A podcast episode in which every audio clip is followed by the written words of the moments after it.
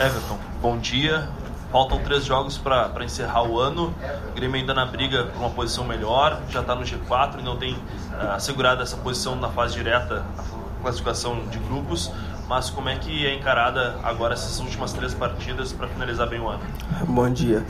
São, são três finais, né? A gente está tá bem focado nessa reta final aí, que a gente sabe que dependemos apenas de, de nós para conseguir essa, essa vaga direta na na fase de grupo da Libertadores, né? Que é muito importante para nossa sequência aí no, no, ano que vem, quando voltar, ter uma pré-temporada um pouco mais longa, que a gente sabe que faz toda a diferença.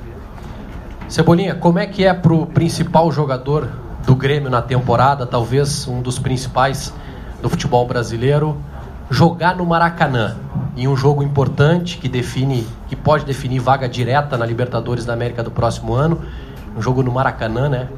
Que é especial para todo jogador. Como é que é para você viver todo esse momento? Ah, a gente fica feliz por, por esse momento, né, por essa oportunidade de estar jogando no, no estádio como Maracanã, um estádio histórico que a gente conhece bem, né? Acho que o importante é, é, mesmo a gente focar nessa vitória, porque a gente, como eu falei, dependemos apenas de nós.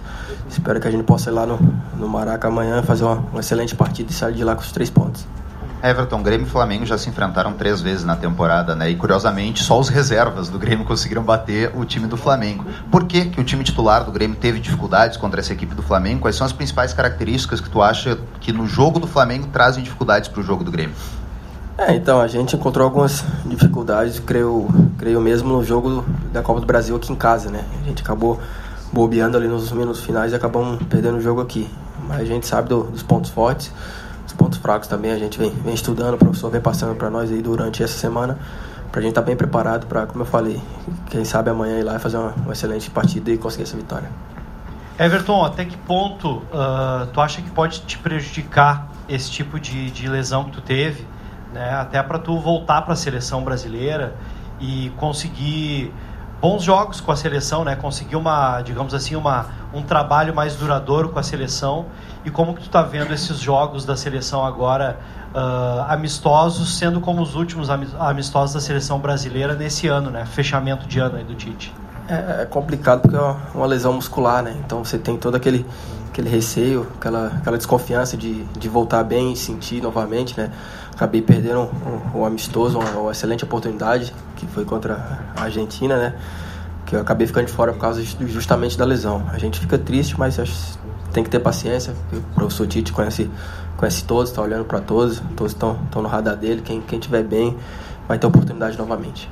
O Everton, você marcou na última partida com um passe do Jael de novo. Você até falou isso, né, dessa parceria. Por que você acha que ele consegue eh, te achar tanto nos passes? É pela uma movimentação que vocês já, já conhecem? E tu se aproximou dos 20 gols na temporada aí. Pensa também em romper essa marca que o Grêmio não consegue há um tempo aí?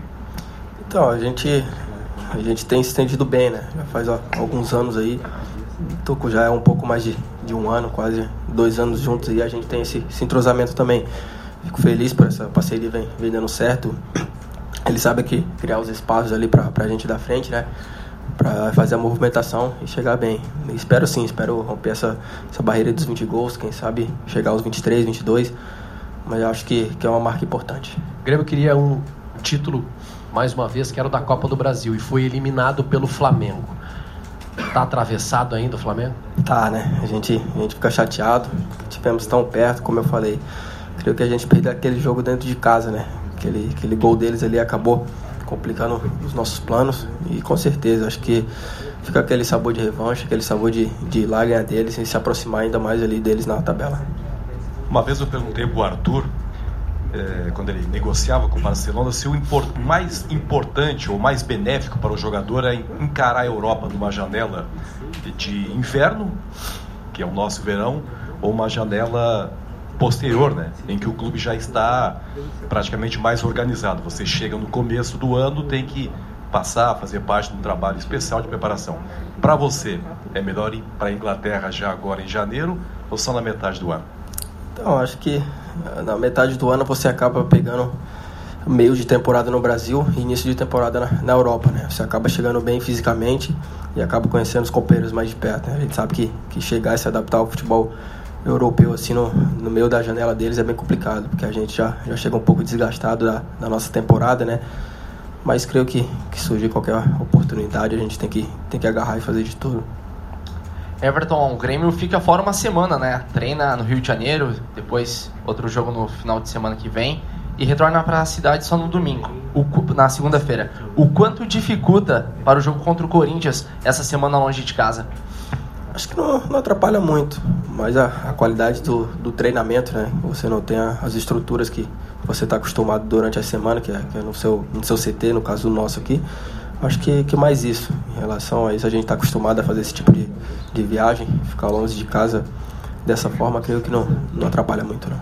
Everton, desde 2014 você está nos profissionais e todo ano, no começo principalmente, fala: não, 2015 vai ser o ano do Everton, 2016, 2017 e 2018 foi o ano do Everton. Por que foi? Foi o principal ano da sua carreira e como é que é a avaliação e a projeção dos próximos anos? Eu acho que, um pouco mais de amadurecimento, né? um pouco mais de, de sequência, de confiança também é, é muito importante. Eu consegui manter essa regularidade que fico feliz por isso, né? Porque é em prol do Grêmio. Espero que, que nos outros anos aí possa fazer ainda melhor, vou dar o meu melhor para que isso possa acontecer. Everton, como é que é para um jovem jogador quando começam essas especulações de gigantes europeus? Fala em Manchester United, Manchester City, como é que fica o pensamento, sabendo que são times que tu joga no videogame, quem sabe, que tu acompanha na Premier League e mais do que isso, Guardiola tem uma característica especial, ele liga para os jogadores quando quer contratar. Já tocou teu telefone? Então, acho que é, é um sonho, né?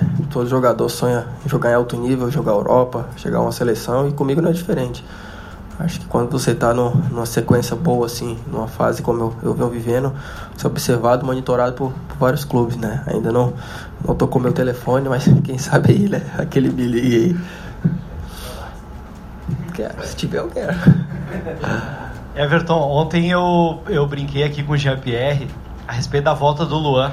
Perguntei para ele se ele já tinha perguntado para o Luan em qual posição o Luan vai voltar, porque na dele talvez não seja. Uh, rola essa resenha aí entre vocês, até porque o Jean-Pierre é um cara que está crescendo muito dentro do time, junto com o Mateuzinho. Uh, mesmo que tu seja um cara jovem ainda, tu já é mais experiente que eles dentro do time, desde 2014. Como é que é esse papo aí com essa gurizada que está subindo agora e buscando espaço dentro do Grêmio? A gente fica feliz pela, pelo crescimento deles, né? Que a gente acompanha de perto, a gente sabe da, da qualidade deles, que que é imensa. A gente fica feliz por esse crescimento, por essa regularidade e sequência que eles vêm mantendo, né? Acho que, que é uma disputa sadia dentro do grupo, assim como aconteceu comigo no, nos anos anteriores. Só tem, quem tem a ganhar é o Grêmio, né? Eu acho que, o professor faz bem isso e, e vai saber tirar bom proveito disso. Quando o Pedro Rocha foi embora, o Grêmio acabou achando no Everton, embora você jogasse com ele já, mas achou a solução definitiva. Quando você for embora, quem é que você indica para o seu lugar? Ah, tem jogadores aí excelentes, né? Tem o próprio PP, o próprio Alisson, que, que é mais velho que eu ainda. Na base também tem o TT, que é um cara que, que eu tive a oportunidade de conviver na, na seleção também. A gente acompanhava já os jogos da, da base e sabe da qualidade dele. Eu tive o privilégio de ver um pouco mais de perto, mas eu, o Grêmio é, é formador de, de grandes jogadores, né? E creio que se eu for embora ou qualquer outro, vão surgir melhores sim.